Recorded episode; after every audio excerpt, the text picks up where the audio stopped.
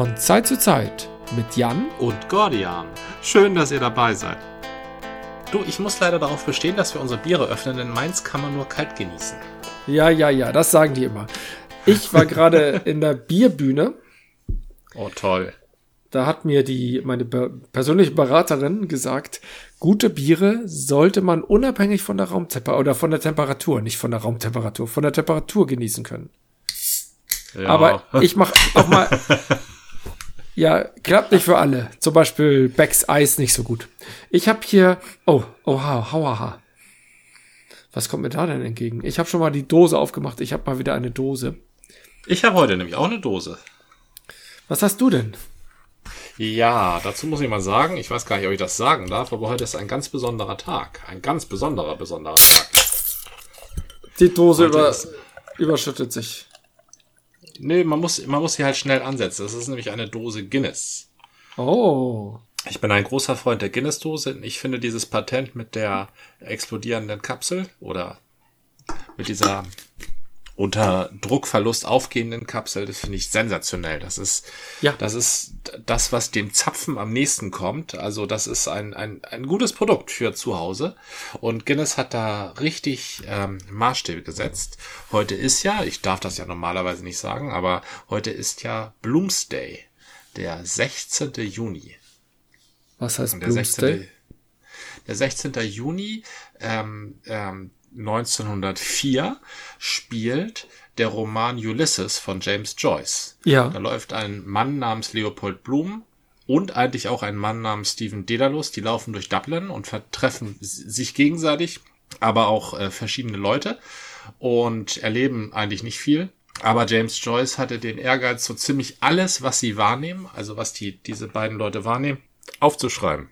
Mhm. Also das Klappern von Pferdehufen wird da in Ausführlichkeit beschrieben und wenn ein Kirschner auf einem Fass rumklopft, wird das beschrieben, wie ähm, Speisen hergestellt werden, wird beschrieben und es wird auch in die Köpfe der Leute geguckt, also deren Gedankengänge werden beschrieben. Okay. Der sogenannte Stream of Consciousness.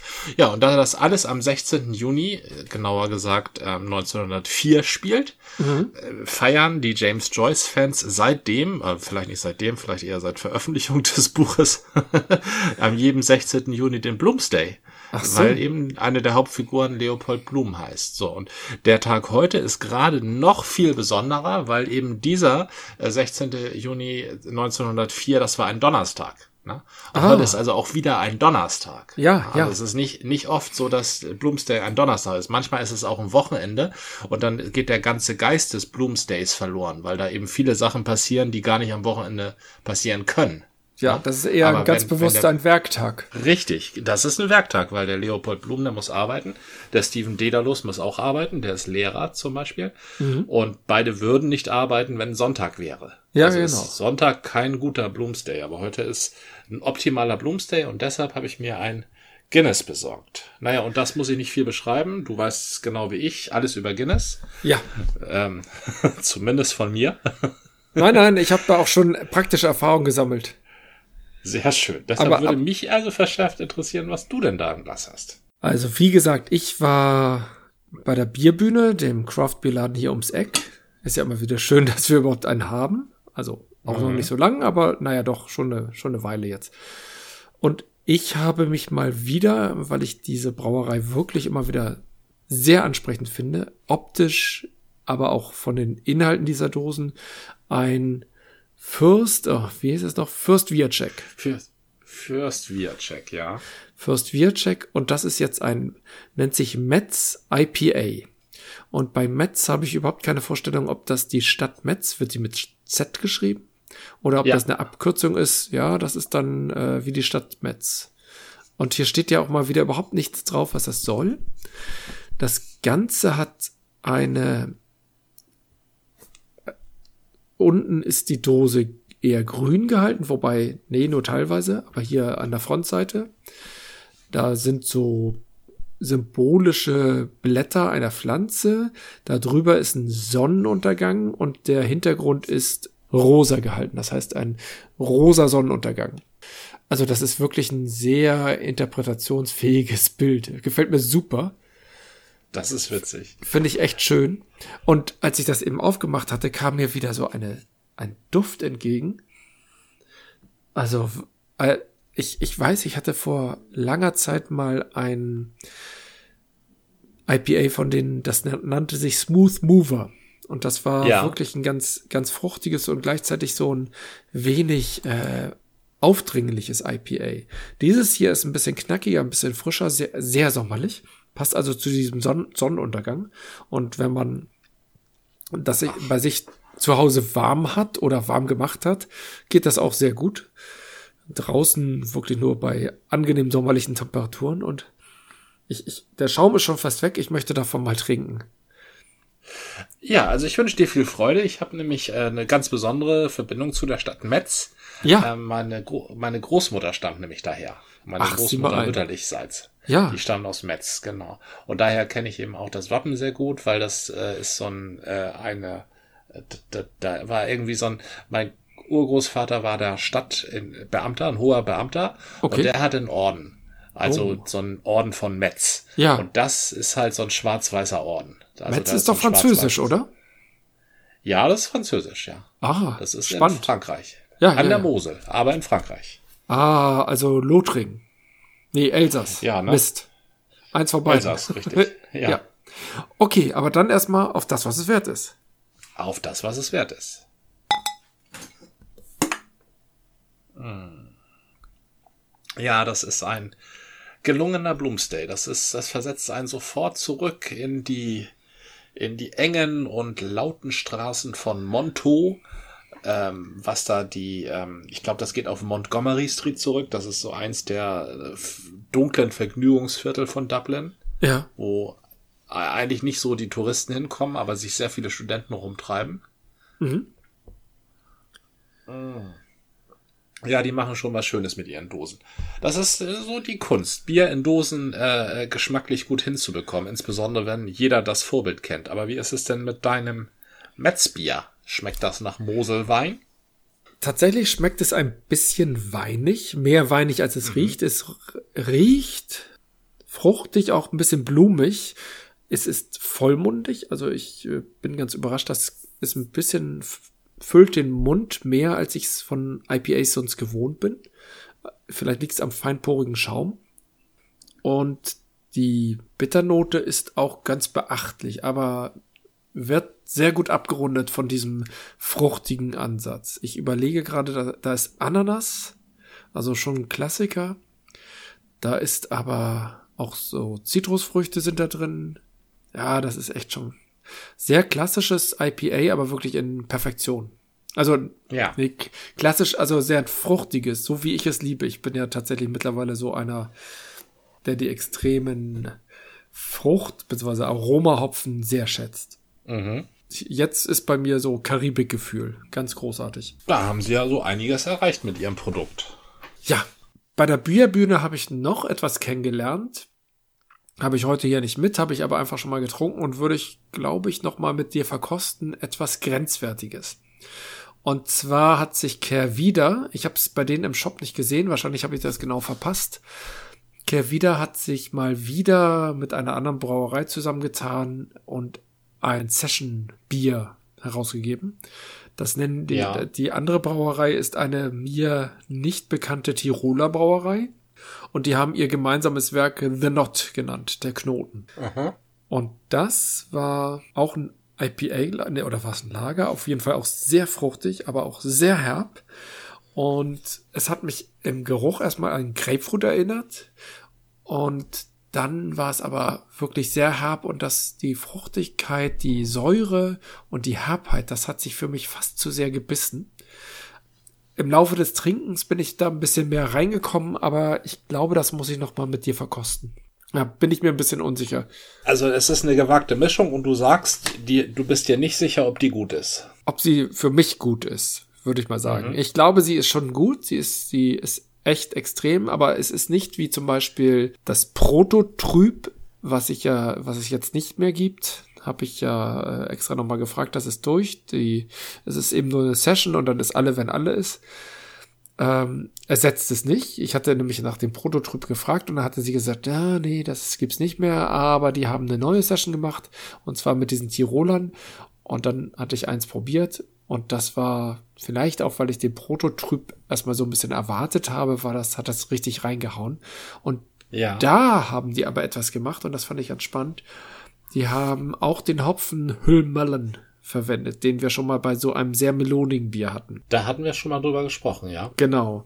Und dieser Hopfen, den habe ich jetzt schon in verschiedenen Verwendungen gesehen und wenn du ihn kombinierst, dann ist er eben nicht nur rein melonig, sondern ähm, hat etwas sehr fruchtig Frisches, ohne dass das Melonige so sehr durchkommt.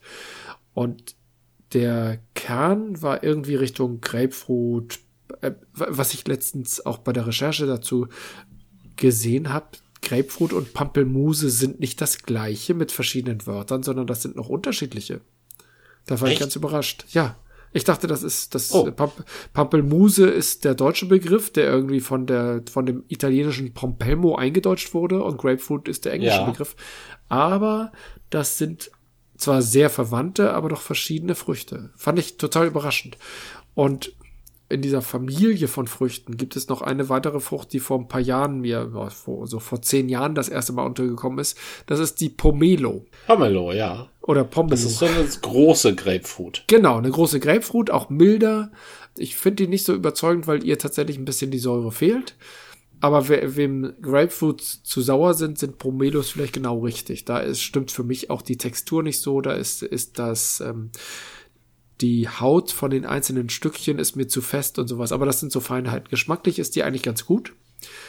Und da überlegte ich, ob das nur ein Zufall ist oder ob der Begriff bei Pomelo oder Pomelo, ob da bewusst vielleicht auch die Melo drin ist, nämlich die Melon. Aber das Ach ist jetzt so. nur so ein bisschen spekuliert. Das wäre dann wieder der Verweis auf Hüllmelon. Ja, und ähm, das Pom ist vielleicht von ähm, Pomme de terre. Apfel. Dass es so eine Apfelmelone ist. Könnte aber auch einfach von der Pompelmo sein. Aber tatsächlich, äh, die Entstehungsgeschichte der Pomelo ist, glaube ich, ist es nur eine Kreuzung aus Grapefruit und ähm, Pampelmuse. Da muss ich selber Ach drüber so. nachdenken, weil ich den Begriff Pampelmuse tatsächlich nur aus meiner Kindheit kenne. Ich habe in meiner Kindheit öfter mal Pampelmusensaft bekommen. Das war so der Hardcore-Sauersaft. Aber ich fand den super, ja. weil das war so, so ein Moment, wo sich alles in einem zusammenzieht. Und später, als ich dann die Grapefruits äh, kennengelernt habe, dachte ich die ganze Zeit, ich habe das gleiche Ding vor Augen. Das machte ja, mich so ein bisschen, es überraschte mich. Also es ist kein großer ja, Unterschied, aber. Auch, ich bin sehr überrascht. Also das, das war mir nicht klar. Und das Faszinierende ist tatsächlich, dass bei diesem Bier The Knot von Kervida und den Tirolern der Melonengeschmack überhaupt nicht präsent ist, aber so ein Grapefruit Pomelo Geschmack. Und da kam mhm. ich deswegen auf die Idee, ob das vielleicht doch irgendwas damit zu tun hat, aber wahrscheinlich nicht. Nur eine zufällige Ansammlung von Buchstaben, die sich gleicht. Das ist witzig. Also das ist eine für mich völlig neue Information. Aber so lasse ich sie mir gerne beibringen. Ja, über so ein Bier immer, ne? Ja, richtig. Hatten wir nicht mal gesagt, wir trinken nicht nur Bier, um ähm, zu lernen und Wissen anzureichern, sondern auch, weil wir es gerne trinken. Aber tatsächlich, ja. es kommt immer wieder Wissen dazu. auch weil wir es gerne trinken, richtig. Gutes Prinzip. Also, ich, mein Fazit bei diesem IPA Metz, sagt man eigentlich Metz wirklich oder fällt das Z weg? Nee, ne? Dass man sagt wirklich ich Metz. Ich kenne das nur als Metz, ja. Vom Nibelungenlied über meine Oma bis ich selber nochmal da war. In den späten 80ern irgendwann. Das heißt, du bist ähm, ein Achtel Franzose und zwar in der Kaiserzeit, in der Metz zu Deutschland gehörte? Also zum Deutschen Reich? Ja, ja, richtig. Das heißt, du warst dann, äh, nein, du nicht. Deine Vorfahren waren dann plötzlich äh, Angehörige des Deutschen Reichs und sind dann irgendwie in den Norden gegangen. Oder wohl? Ja, weil, äh, weil sie keine Franzosen werden wollten oder nicht noch französischer werden wollten. Also die haben hervorragend Französisch gesprochen. Ja. Da war auch sehr viel Fran Französisch mit drinne. Also das, das war, ähm, ja, da, da waren, ja, klar haben da Franzosen Deutsche und Deutsche Franzosen geheiratet. Das geht ja gar nicht anders. Ähm, ja, aber die wollten nicht, äh, die wollten in, äh, nicht unter französische Regierung. Ah, okay, das, das heißt, das heißt, es geht eher um die Zeit äh, Erster Weltkrieg und ähm, dann der Verlust von Elsass-Lothringen oder das, die Übergabe, Rückgabe, wie auch immer, von Elsass-Lothringen an Frankreich. Ja, ja, richtig. Das war eher die Zeit. Ja. Oh, dann haben sie ja, wenn ja, äh, ein, also ein Achtel Franzose nehme ich hin. Das ist, ja. äh, habe ich überhaupt keine Schwierigkeiten mit. ich, von, von der anderen Richtung? Würde ich auch nie sagen. Von der ich, anderen ich, Richtung? Von, ja? Entschuldigung. Von der anderen Richtung bin ich sogar zu einem nicht unerheblichen Anteil äh, auch Franzose. Nämlich Ach, nee. hugenottischer, hugenottischer Flüchtlinge. Das hast du mal gesagt. geflohen sind. Ja. ja, ja. Aber das ist noch ein bisschen länger her, ne? Das ist dann noch mal 100 Jahre länger her, ja. Ja, ja, ja. Ich habe ja da bei mir nur mal festgestellt, dass meine Vorfahren zumindest väterlicherseits stark aus dem Osten gekommen sein müssten. Mein Onkel ja. hatte so ein bisschen Ahnenforschung betrieben und das zog sich so weiter Schlesien, Polen bis in die Ukraine. Aber so ganz Ach. genau weiß ich es nicht.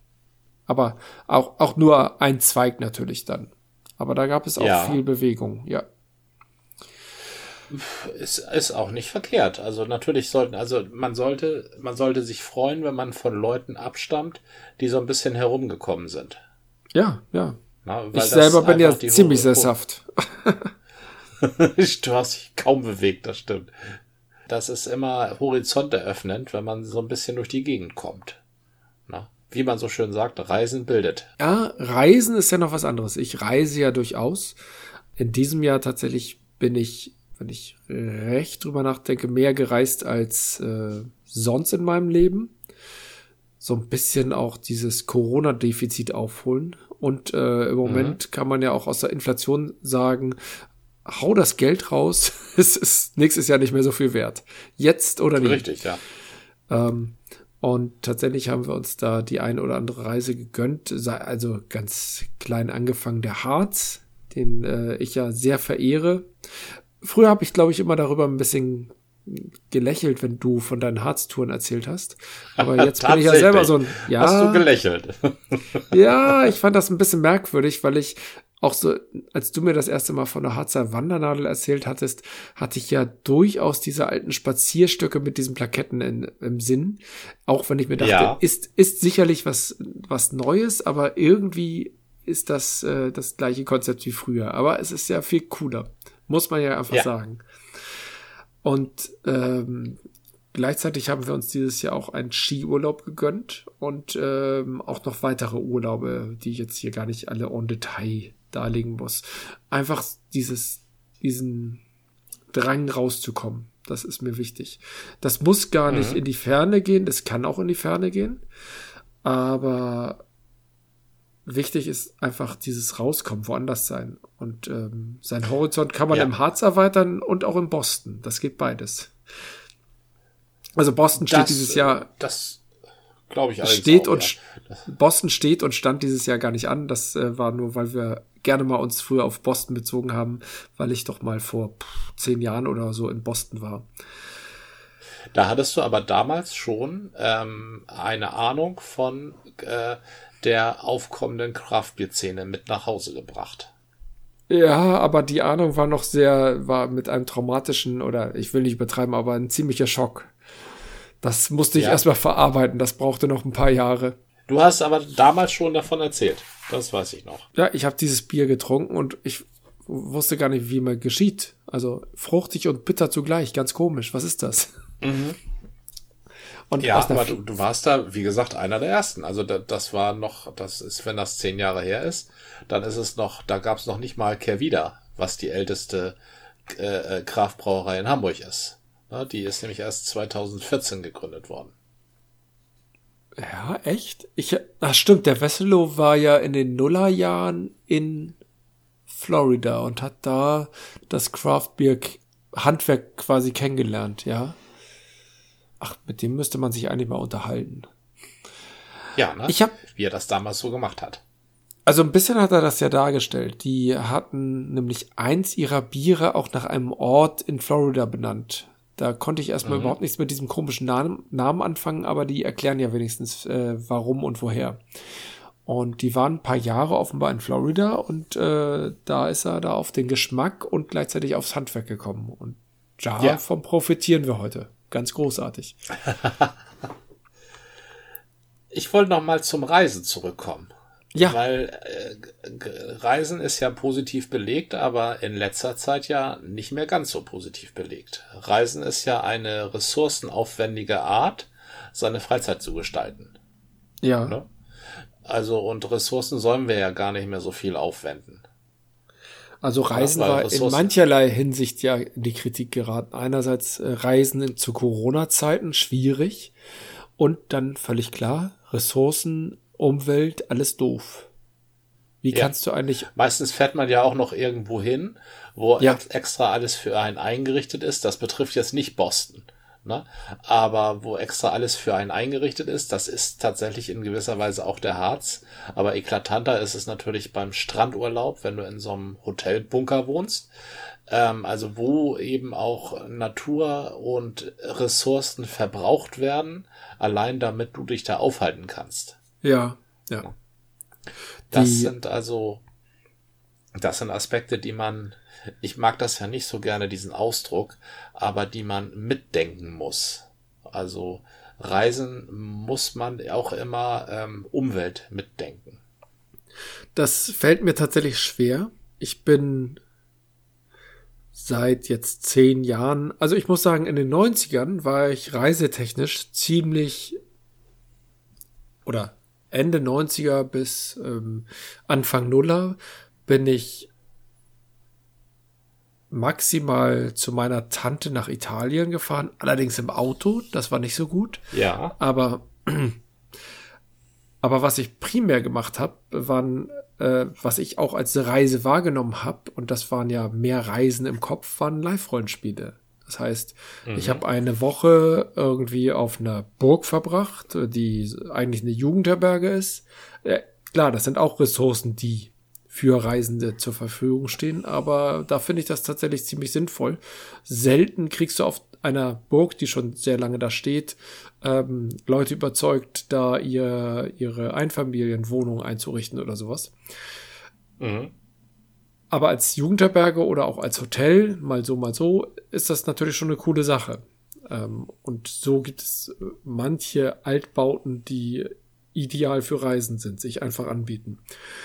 Ähm, Live-Rollenspiele hatten natürlich auch die Möglichkeit in ganz schlichten, also wir haben teilweise auch, auch in Zelten übernachtet. Ist heute nicht mehr so meins, aber damals war das okay. Und wir haben oder in komischen Hütten und sowas, das war alles sehr reduziert, also wir waren ressourcenmäßig, glaube ich, richtig gut drauf und wir sind nicht weit gefahren. Das meiste ja, an Live-Spielen spielte für mich im, Nord im Norden ab und das war alles sehr überschaubar. Man teilte sich zudem alles. Ne? Also ja. es machte sich nicht jeder alleine in seiner Wohnung sein Essen, sondern es wurde halt gemeinsam Essen gemacht und auch genau. gemeinsam Essen vertilgt. Das ist schon mal ressourceschonender. Die Anfahrt war Dann, meistens auch in Fahrgemeinschaften. Die Anfahrt war in Fahrgemeinschaften, die Unterkünfte, das waren auch eigentlich immer Massenunterkünfte. Man war mit vier, fünf, sechs Leuten auf einem Zimmer, wenn es denn Zimmer gab. Na, ja. Das Oder in einem großen Saal. Gab, Oder gab, in einem großen auch. Saal, genau. Da, da, das heißt, jeder Einzelne verbrauchte schon mal weniger, als er verbrauchen würde, wenn er zu Hause geblieben wäre. Ja, aber ja. definitiv weniger, als wenn er einen traditionellen Urlaub gemacht hätte. Und weiter wegreisen als ähm, in das eigene Gehirn kann man ja eigentlich gar nicht. Und von daher waren Live-Rollenspiele schon eine sehr gute Alternative zum herkömmlichen Reiseverhalten. Und zwar auf mehreren Ebenen. Sind es heute noch, nur wir sind, also ich bin tatsächlich ziemlich raus. Ich habe mein letztes Live-Rollenspiel gemacht, als mein Kind geboren wurde. Das war ja. ein, äh, hatte ich vielleicht schon mal erzählt, ich war auf einem Live-Rollenspiel und das Kind sollte eigentlich erst drei Wochen später kommen, aber man weiß ja nie. Und dann kriegte ich mit, mit dem Live-Rollenspiel einen Anruf und äh, musste dann abbrechen, war ja klar. Hat auch alles noch gepasst. Ich war auch noch pünktlich zur Geburt meines Kindes. Aber seitdem bin ich nicht mehr auf dem Live-Rollenspiel gewesen. Also nicht, äh, dass mich meine Familie daran hindert, aber es hat einfach nicht mehr so gepasst und ich bin jetzt doch eher an Familienurlauben interessiert. Und ja. wenn wir mit der Bahn nach Wernigerode oder Bad Harzburg fahren, ist das ressourcenschonend. Vor Ort ähm, sind wir auch eher zu Fuß unterwegs oder nutzen den Bus. Das geht alles.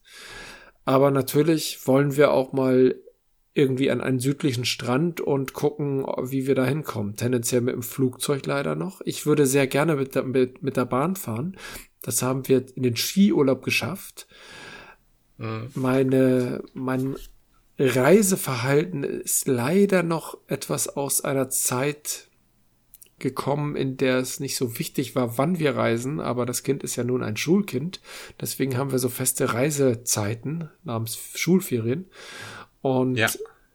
da muss ich dann doch diese harte Lernkurve nehmen, dass in den Schulferien ganz viele Angebote schon sehr schnell weg sind und dann plötzlich nur noch teure Flüge überbleiben. Das ist echt ja. ärgerlich.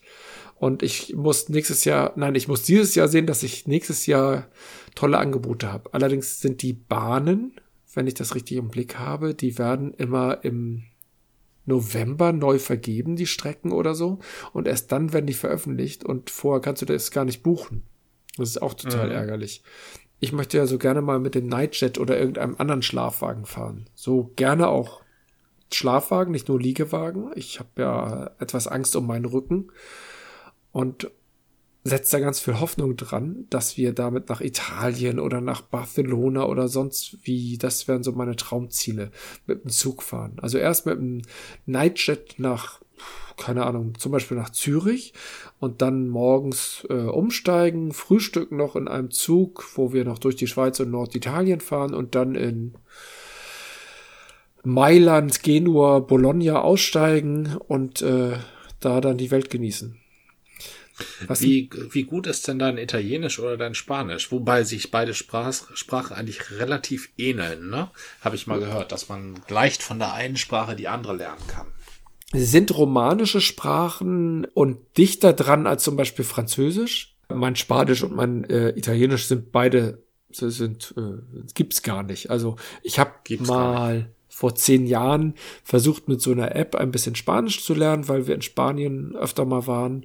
Das hörte dann auch irgendwann auf, da fehlte dann die Motivation. Italienisch habe ich immer nur so dieses, äh, so bisschen, weil ich da war, gelernt, also gelernt ist Quatsch, so mitbekommen. Aber tatsächlich habe ich in Spanien, auch wenn mein Gegenüber nur Spanisch konnte, hat das irgendwie immer mhm. geklappt und in Italien auch. Das geht irgendwie. Also die Leute wollen mir ja etwas verkaufen, also werden sie sich schon bemühen. Ich glaube, das so, einzige. Ja, die wollen dir etwas verkaufen. Das, ja, ja. Äh, das ist ja. Das, aber wenn du dich in eine Kneipe setzt und mit den Leuten ins Gespräch kommst, dann wird sich, ist das schwierig, oder? Ja, das wenn war eigentlich ganz toll. Ich, nee, stimmt nicht. Ich bin, 2000 war ich mit äh, einer Freundin in Italien, in Florenz. Und äh, nun, Florenz ist nicht bekannt für sein Nachtleben, aber irgendwie dachten wir uns, wir müssen da irgendwie auch mal abends hin und mal gucken. Wir setzen uns in eine Bar und dann oder ziehen wir von einem Ort zum nächsten mal schauen. Und dann sind wir in einer Bar gestrandet. Die haben ja nicht so eine Kneipenkultur, die haben eher eine Barkultur. Und da mhm. äh, sind wir dann auf einen Italiener getroffen, der äh, viele Jahre in Hamburg gearbeitet hat. Und da fing nämlich irgendwie, ich weiß gar nicht, ob, ob die Freundin, mit der ich da war, irgendwas von St. Pauli dabei hatte oder wir haben einfach nur Deutsch geplaudert und der ist dann auf uns eingestiegen und dann haben wir irgendwie mit ihm als Übersetzer dann auch mit dem Barkeeper äh, da ein bisschen geplaudert. Das war total nett. Also das geht ganz oft besser, als man denkt. Mhm. Aber äh, du kannst dich nie darauf verlassen. Du musst einfach gucken, wie wie es geht und was was was was du willst. Jetzt als Familie ist der Ansatz natürlich nochmal ein anderer. Wir sind nicht so sehr auf den Abend fixiert. Wir wollen hier und da mal Ausflüge machen. Wir wollen ähm, Sonne, Strand und Pool genießen und dass das Kind irgendwie vielleicht sich äh, mit anderen Kindern zusammenfindet. Und da bin ich auch mhm. mal gespannt, wie das Kind da, damit klarkommt, dass die anderen Kinder ganz andere Sprachen sprechen. Ähm, es gibt in der Schule ein bisschen Englisch, aber das ist noch äh, rudimentär. Aber ich, ich bin gespannt. Mal schauen. Aber wenn die, aber Son Sonne, Sand und Pool gibt's ja eigentlich auch im Timmendorfer Strand, auf Rügen, im Schwedeneck, in Kappeln. Ja, also da, ja, da ja. muss man ja nicht so weit. Ehrlich gesagt, finde ich das ein bisschen, also das, das verstehe ich nicht so ganz. Also ich habe auch mal im Süden Urlaub gemacht. Mir gefällt der Süden nicht so sehr, weil es unglaublich heiß ist. Also ich war auf Kreta, ich war auf Mallorca, ich war in der Türkei. Die Urlaub in der Hitze ist generell nichts für mich. Vielleicht bin ich deshalb auch ein bisschen voreingenommen. Ne? Aber und wenn ich ans, ja. ans Meer und an Sand will, dann ziehe ich die Ostsee vor. Das ist vor allen Dingen nicht ganz so heiß. Oder die Nordsee. Und nicht ganz so weit weg. Oder die Nordsee, aber da ist mit Strand ein bisschen schwieriger manchmal. Da ist ja viel Matsch. St. Peter-Ording hat schon guten Strand. St. Peter-Ording hat einen super Strand, ja, das ist richtig, ähm, stimmt. Aber das ist, an der Nordsee liegt man nicht so gut. Also da ist Ebbe und Flut, man muss dem Meer ja. entweder hinterherlaufen oder vor dem Meer weglaufen. Na, an der Ostsee liegt man schon ein bisschen besser, wenn man so richtig jetzt mal am Strand liegen will. Na? Warum nicht die Ostsee, Gordian? Wir sind an der Ostsee ja auch gerne. Ich habe zum Beispiel ja. Hiddensee lieben gelernt. Ich, äh, wir sind gerne ja. mal in Niendorf bei Timdorfer Strand. Ähm, machen wir alles. Manchmal auch nur Tagesausflüge, manchmal auch, na, eine Woche waren wir jetzt noch in, auf Rügen waren wir auch ein paar Tage und so. Ich liebe, glaube ich, tatsächlich die Hitze. Ich bin jemand, der oh. Hitze sehr gut ab kann. Ich liebe auch ein bisschen das andere Angebot an Essen und Trinken guter Wein. Auch in Norditalien gibt es schon gute Weine. Wir haben äh, noch eine Reise ähm, nach Italien vor, äh, in den Norden, Norditalien, in die Gegend von Barolo. Das ist äh, für das Kind natürlich erstmal nicht so interessant, aber da gibt es auch Dinge, die für das Kind interessant sind. Also wir schätzen da auch den guten italienischen Wein. Ich bin großer Freund italienisch, nicht nur Bier, ja, auch italienischer Wein. Ja. Wir hatten auch aus meiner vergangenen Erfahrungen, gerade in den Nebenzeiten. Wir sind dann im November nach Fuerteventura geflogen. Da haben wir wieder den vollen Ressourcenverbrauch. Das war natürlich eine Chance, nochmal Sonne, Strand und Meer zu bekommen, wenn das bei uns nur noch Matsch und Regen und Nebel ist. Also mhm. da nochmal Sonne tanken, wenn die Sonne eigentlich. Ja, das Fenster für Sonne am Meer ist bei uns kleiner. Genau. das gebe genau. ich zu. Aber ich, äh, ich muss das tatsächlich ein bisschen nochmal austesten, ob, ob das eine, wie soll ich sagen, eine beschönigte. Romantisiert? Ja, vielleicht romantisiert, genau, so eine romantisierte mhm. Retro-Erinnerung an Urlaube von vor 20 Jahren, wo ich sage, ah, bei 40 Grad in Italien rumlungern, das war super. Kann sein, dass das gar nicht so war. Aber ich habe da eine gute Erinnerung. Tatsächlich. Ja. Ja, ich, ich muss das doch mal irgendwie ausprobieren. Vielleicht äh, werde ich dann ja irgendwie in ein paar Folgen Zähneknirschen ankommen und sagen, nie wieder Italien. Ich weiß es nicht. Stimmt gar nicht. Unsere Flitterwochen hatten wir auch in Italien verbracht. Ah, das war allerdings Mai. Ähm, und auch gar nicht am Meer. Das ist, glaube ich, auch ein Punkt. Ich glaube, ich habe das Meer gar nicht so im Blick. Das hatten wir mit dem Kind im Blick, weil Kind und Meer und Strand, das tut sich gut. Aber immer wenn ich in Italien war, war ich gerne in der Toskana oder im Norden auch. Ich mag zum Beispiel die Stadt Bergamo sehr. Es ist ein total nettes kleines Städtchen östlich von Mailand. Das habe ich dadurch entdeckt, dass in der Zeit, als die Ryanair, die billigen Ryanair-Flüge aufkamen, hat sich die Zeit darüber lustig gemacht. Oder nein, nicht lustig gemacht. Das war eigentlich eine Hommage. Die sind die echten Zielflughäfen angeflogen, die Ryanair anfliegt. Äh, wenn Ryanair Mailand sagt, dann landet der Flieger in Bergamo. Ja. Wenn Ryanair in Schottland Glasgow sagt, dann landet der, der Flieger in einem Örtchen, dessen Name mir nicht mal bekannt war. Und äh, ja. die Journalistin oder der Journalist äh, sind dann in diesen Ort gegangen und haben geguckt, was bietet dieser Ort. Und mhm. ähm, Schottland, also Glasgow, war, da hieß es, äh, hieß die Überschrift Härtetest für Optimisten. Ja. Und Bergamo und auch Schweden und noch ein Ort waren, also Bergamo hat mich massiv beeindruckt und hat dazu ge geführt, dass ich gesagt habe, ich will gerne nach äh, Ryanair Mailand fliegen, weil ich gerne mal Bergamo ja. kennenlernen möchte. Und das ist echt ein nettes. Örtchen. Eine nette Kleinstadt äh, in, in Norditalien, in der Nähe, wie gesagt, von Mailand, die so richtig auf dem Hügel liegt die Altstadt und die Altstadt ist total schön. Und darunter drumherum ist eine Neustadt, also du kannst auch noch ein bisschen shoppen und ein bisschen Prachtstraßen aus der, aus der Königszeit sehen. Alles prima, ganz toll. Eine meiner Lieblingsstädte in Italien. Du, du magst die Städte. Ja. Du magst die Städte, du magst den Wein, du magst das Essen. Ich mag das ich Land. Denke, ich mag auch das, die Landschaft. Die Landschaft, okay. Also tatsächlich. Ja, das sind alles gute Gründe. Also das sind natürlich gute Gründe. Obwohl ich sagen muss, Essen, da gibt's hier auch keinen Mangel an guten italienischen Essen.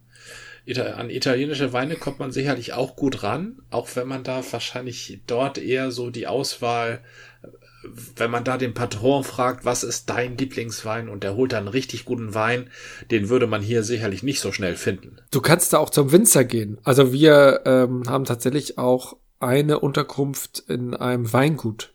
Das hatten wir auch schon mal vor mhm. zehn Jahren ähm, im ganz anderen Zusammenhang. Und tatsächlich sind wir dort, wo wir damals waren, auch wieder in der Nähe und haben da eine, ja, das ist kein Restaurant, das ist eher eine Gaststätte. Die hat uns damals begeistert. Äh, wir haben uns reingesetzt und guckten, dass wir die Karte bekommen, aber es kam keine Karte, sondern es kam ein so eine Art Amüsgöl. Oh, ja. super. Erstmal Amüsgöl essen. Oh ja, der schmeckt ja großartig. Dann kam eine Vorspeise und wir so, äh, das ist ja komisch. Haben wir die Vorspeise aber gegessen und dann kam wieder etwas und dann hatten wir mal so gefragt, so mit Händen und Füßen, woher wissen Sie eigentlich, was wir wollen? wir haben doch noch gar nichts bestellt. Und dann haben sie gesagt, mhm. nee, hier gibt's einfach immer einen Satz von ganz vielen Essen, ein, eins nach dem anderen und Sie essen das oder sagen, nö, das möchten Sie nicht. Und dann haben sie ein Gang nach dem anderen, immer so Kleinigkeiten aufgetischt. 16 Gänge insgesamt. Das, das war total geil.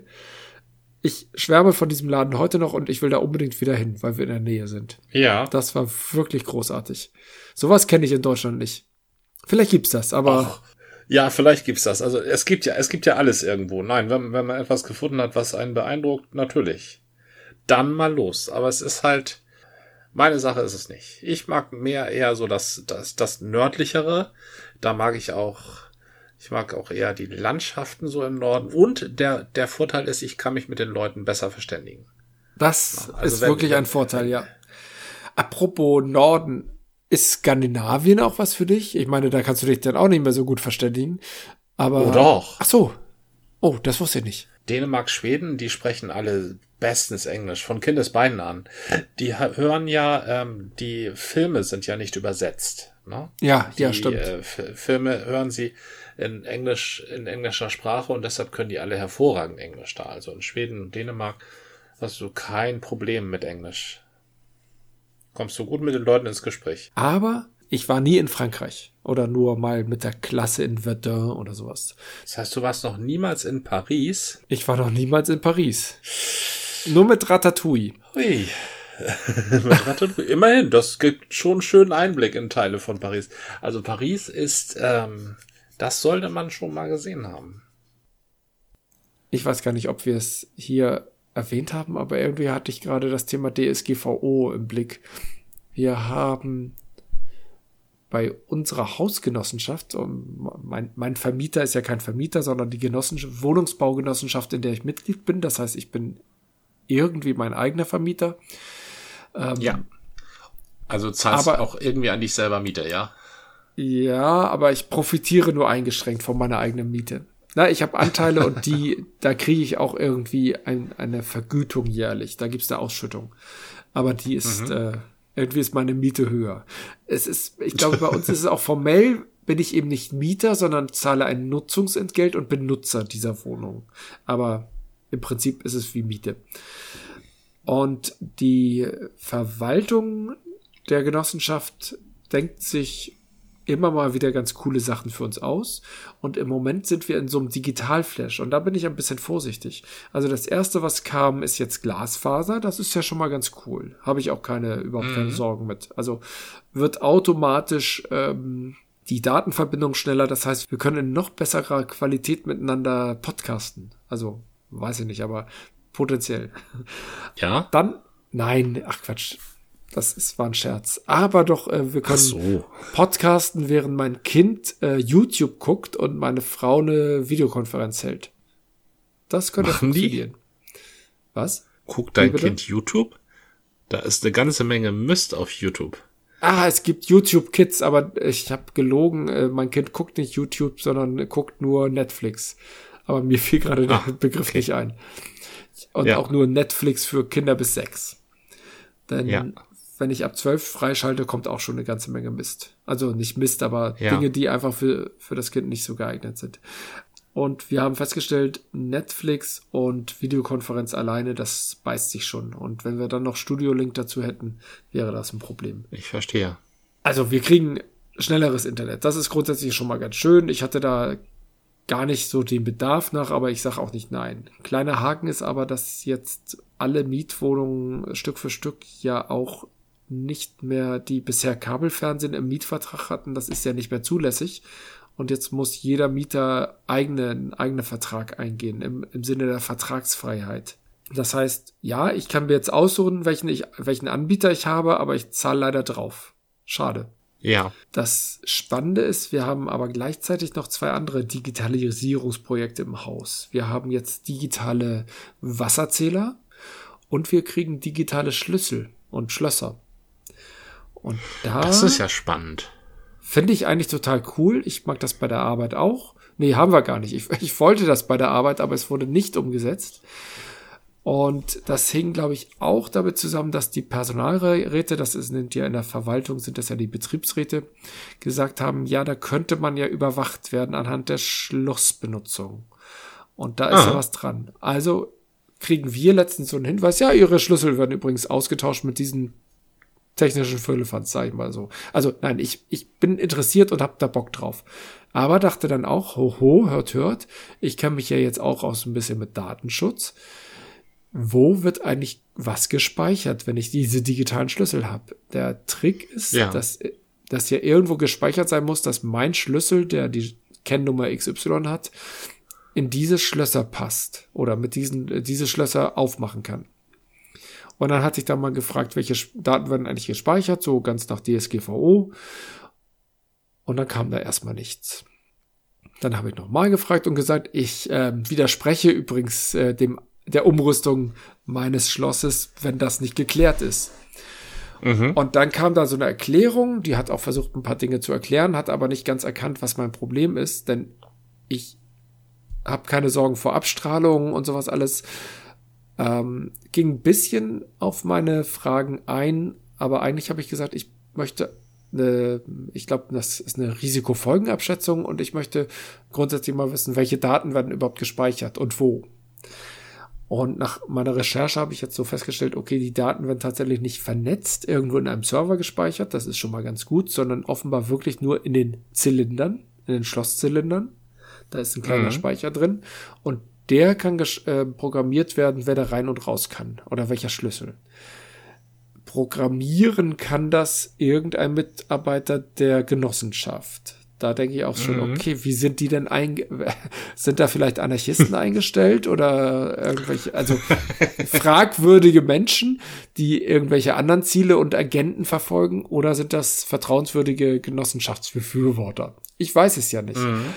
Das sind ja alles potenzielle Risiken und könnten das könnte sich hier auch eigentlich ein Hacker an die Tür stellen und äh, mit so einem Spezialgerät so lange da rumhacken, bis die Tür aufgeht. Mit Sicherheit. Ja, genau, das könnte sehr gut sein. Und was ist eigentlich, wenn wir die Tür ordnungsgemäß abgeschlossen haben, in Urlaub fahren und kommen zurück und es wurde die Tür nicht aufgebrochen, sondern offenbar aufgemacht, die Wohnung ist ausgeräumt und die meine Versicherung sagt, ja, war ja offenbar nicht richtig abgeschlossen. Und ich sage, doch, habe ich richtig ab- abgeschlossen. Kann man das nachvollziehen? Und äh, wie kann man beweisen, dass das vielleicht ein Hackerangriff war? So ein bisschen wie, wie kannst du beweisen, dass dein Konto von einem Hacker geplündert wurde, weil die Bank nachlässige Sicherheitskonzepte hat? Oder bist du schuld? Und das sind so Fragestellungen, die habe ich an die gerichtet und jetzt kam gestern gerade der Hinweis, äh, wir verschieben das erstmal. Das fand ich Was ist eigentlich der Vorteil? der Vorteil ist tatsächlich für die Verwaltung, äh, also zwei Vorteile sehe ich. Wenn ich einen Schlüssel verliere, dann kann dieser Schlüssel einfach recht schnell gesperrt werden an den Schlössern, die davon betroffen sind. Und wenn ich einen weiteren Schlüssel brauche, kann da einfach einprogrammiert werden. Also die Schlüsselverwaltung und das Risiko, was mit Schlüsseln verbunden ist. Und Schlüsselverlust passiert ja immer mal wieder. Und ich kann hier mit meinem Haustürschlüssel in die Nachbarhäuser rein und in den Garten und in den Keller und in den Dachboden. Also da habe ich schon eine ja. ziemlich große Macht. Wenn ich den verliere, ist sehr ärgerlich. Rein theoretisch müssten sie dann alle Schlösser austauschen. Das wird teuer. Mhm. Und die ganze Schlüsselverwaltung auch auf der organisatorischen Seite wird, glaube ich, durch diese Schlösser auch so unterstützt, dass sich das, dass das Ganze effizienter ist.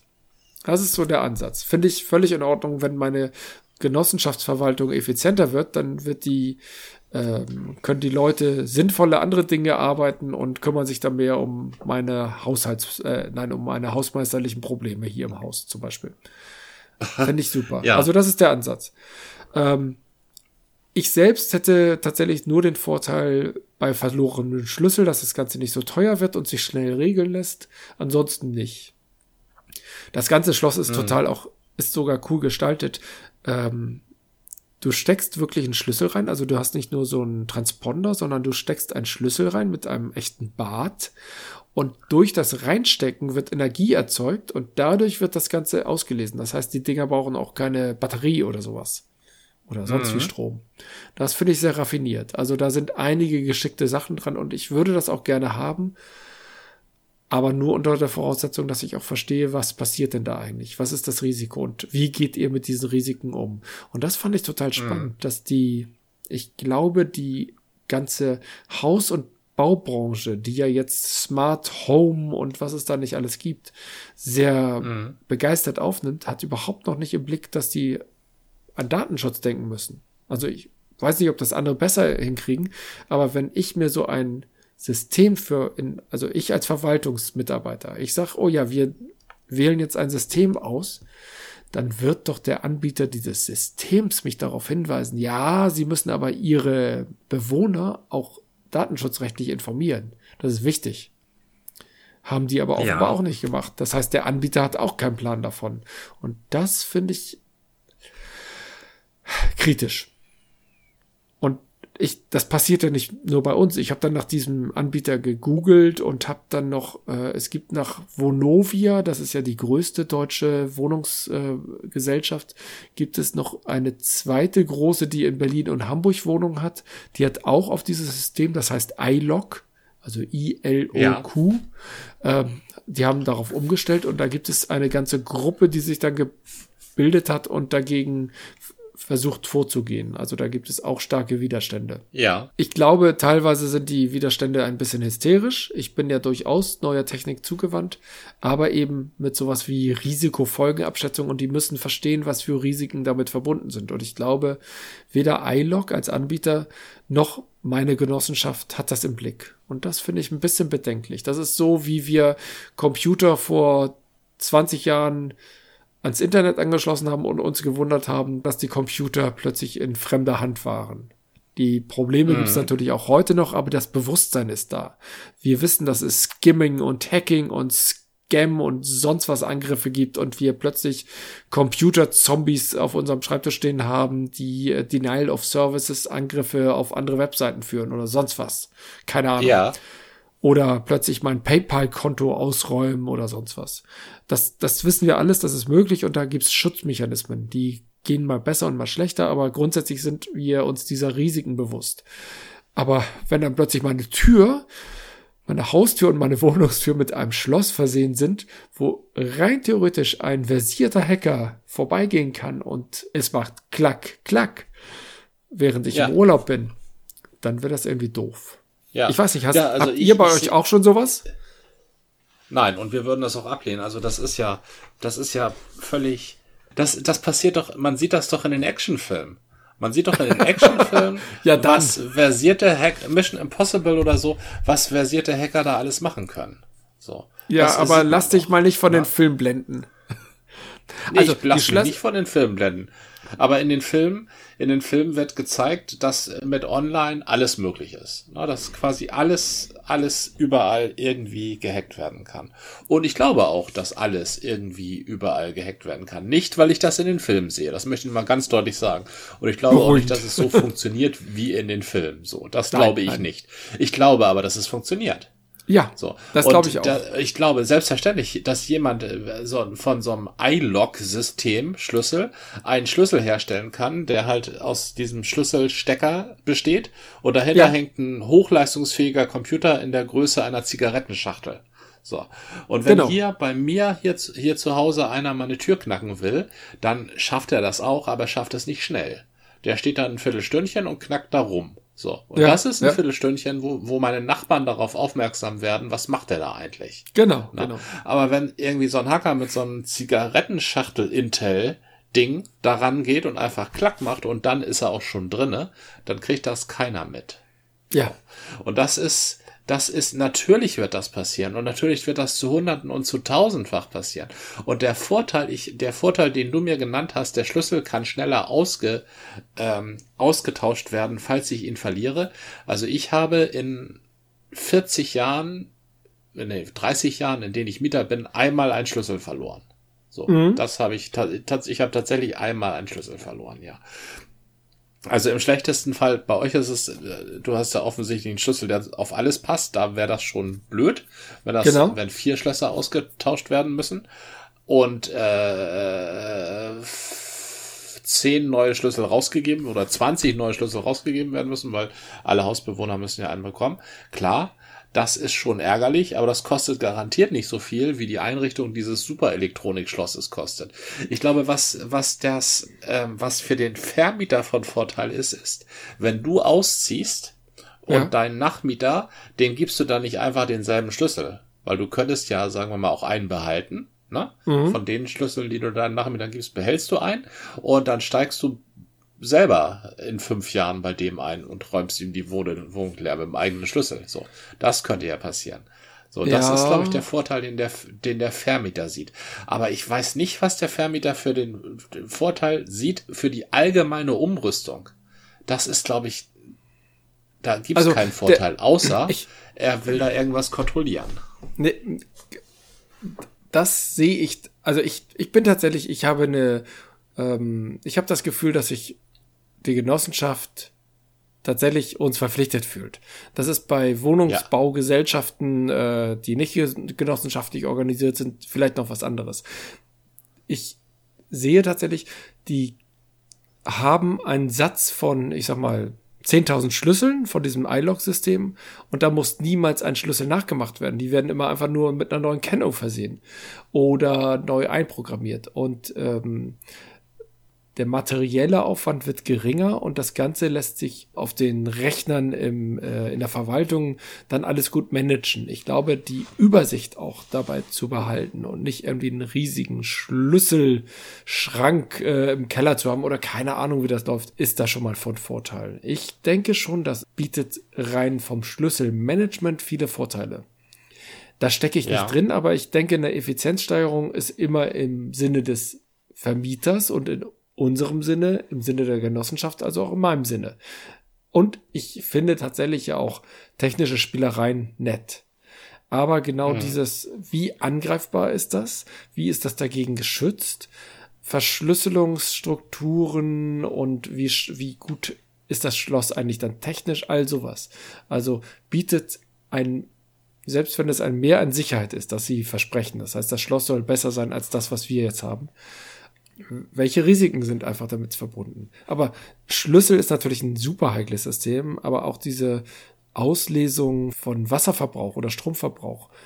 Wer sagt mir denn, also bei, bei so einem Rädchen, was da so vor sich hin dreht, kann ich immer mal gucken mhm. und sagen, ja, ja, ist konsistent, ergibt Sinn. Aber wenn da so eine ja. digitale Anzeige ist, kann das jemand manipulieren kann das äh, ja. einen Aussetzer haben und dann springt das irgendwie automatisch mal auf 99999 oder keine Ahnung. Ja. Also auch da frage ich mich, sind die sich eigentlich darüber im Klaren, dass es da Risiken gibt, die aus dem Digitalen erwachsen? Denn jeder weiß, der schon mal davon gehört hat und ich als Informatiker sollte das. Bei jedem Programmcode, bei jeder Entwicklung ist jede tausendste Zeile mit einem Fehler versehen, im Durchschnitt. Ja. Ja. Und diese Fehler werden irgendwann mal auftauchen. Und wie bin ich als Bewohner gegen solche Fehler gefeit? Ich weiß nicht, es gibt ja im Smart und digitalen Home gibt es ja noch viele andere technische Spielereien, die äh, schon die, die ganzen Jahre um sich greifen. Ich finde die alle sehr faszinierend. Also, dass äh, die Heizung schon mal angeht, wenn ich äh, auf dem Weg bin, dass das Licht irgendwie vielleicht schaltet, um zu suggerieren, ich bin da, dass das Licht automatisch ausgeht, wenn ich nicht mehr da bin. Keine Ahnung. Da gibt es ja verschiedene Möglichkeiten. Ja. Und auch digitale Schlösser finde ich alles sehr charmant. Aber eben bitte mit der Fragestellung, was sind die Risiken und wie gehen wir damit um? Ja, wird das überhaupt gut evaluiert? Das ist der, der, der Schwachpunkt, den ich sehe. Wer evaluiert denn das? Hat diese IT-Lösung, hat die ein Problem? Besteht da ein Risiko? Wer guckt denn darauf? Da guckt doch auch nur ein anderer ITler rauf. Ja. Na? Und, und vielleicht ist der auch fasziniert von dieser Lösung und sagt, nö. Alles gut. Oder vielleicht Nein. sieht er solche Risiken nicht. Ja. Der geht vom dümmsten anzunehmenden User aus. Dann müsste er eigentlich alles als ja. riskant einstufen. Na? Du kannst, äh, natürlich musst du alles als riskant einstufen und dann musst du aber auch mit Wahrscheinlichkeiten rechnen und irgendwie festlegen, das hat jetzt ein geringes äh, Risiko, das Risiko ist ein bisschen höher, hier ist schon ein hohes Risiko und hier ist ein sehr hohes Risiko. Und dann ist der nächste mhm. Schritt, wie vermeiden wir das Risiko? Entweder wir nehmen eine zusätzliche Versicherung in Anspruch, die in Schadensfalle ja. einspringt, oder wir haben dann noch eine zusätzliche Verschlüsselung oder eine Maßnahme, die unsere Mitarbeiterinnen und Mitarbeiter äh, durchleuchtet, damit die keinen Missbrauch betreiben oder oder oder. Also du kannst ja zu ja. jedem Risiko dir überlegen, wie fangen wir dieses Risiko auf, wie gehen wir damit um. Das mache ich ja, ja in den Pro Projekten, die ich mache, genauso. Und in der Situation möchte ich gerne als Nutzer also als ähm, Nutzer, der damit gegebenenfalls zwangsbeglückt wird, einfach sehen, okay, was habt ihr euch dabei gedacht? Und äh, ich gehe davon aus, ihr, ihr habt euch das gut durchdacht und ich möchte das gerne wissen. Und was ist gegebenenfalls mhm. mein Schaden? Bleibt irgendwas an mir hängen? Das ist immens verantwortungsvoll, aber wir müssen auch davon ausgehen, dass die meisten Leute das eben nicht machen. Ich habe tatsächlich hier im Häuserblock, tatsächlich sind wir drei Hauseingänge, das heißt, wir hätten ähm, 34 Leute, die wir mit einem, die wir mit neuen Schlüsseln beglücken müssten, wenn da mal einer verloren geht. Habe ich äh, rumgefragt und ich habe das tatsächlich in jeden Briefkasten auch gesteckt und meine Bedenken adressiert, heißt es so schön. Ja. Und habe viel positives Feedback bekommen. Ja, wir machen uns auch schon, haben Gut. uns auch schon diese Fragen gestellt oder oder ähnliche Fragen. Und wir, einige sind auch grundsätzlich dagegen, andere sind da ganz entspannt. Aber ich wollte das alle wissen lassen, wenn ich da sage, hier so nicht und ich widerspreche dem Einbau nicht nur bei meiner Wohnung, sondern bei der Haustür und damit auch bei allen Haustüren hier in der Anlage, dass ich damit ja. äh, letztendlich ausgelöst habe, dass wir im Moment nicht diese neuen Schlösser bekommen. Und genauso hat es auch tatsächlich funktioniert. Ich habe nämlich gesagt, ja, wenn, die, wenn sie das einbauen, dann müssten wir das doch nochmal mit dem Datenschützer durchgehen. Beziehungsweise ja. den hamburgischen Beauftragten für Datenschutz und Informationssicherheit. Und das hat möglicherweise ein bisschen was bewirkt. Jetzt ist es erstmal aufgehalten. und ich komme mir natürlich so ein bisschen wie der Querulant vor. Aber ich finde das so ein bisschen renitent, ja. Ja, aber das, das ist, ist auf äh, jeden Fall eine wichtige Sache. Ich nehme das, ich nehme das auch sehr ernst mit dem, nicht nur den äh, Fußabdruck, den man hinterlässt, sondern was damit eines Tages angefangen werden kann.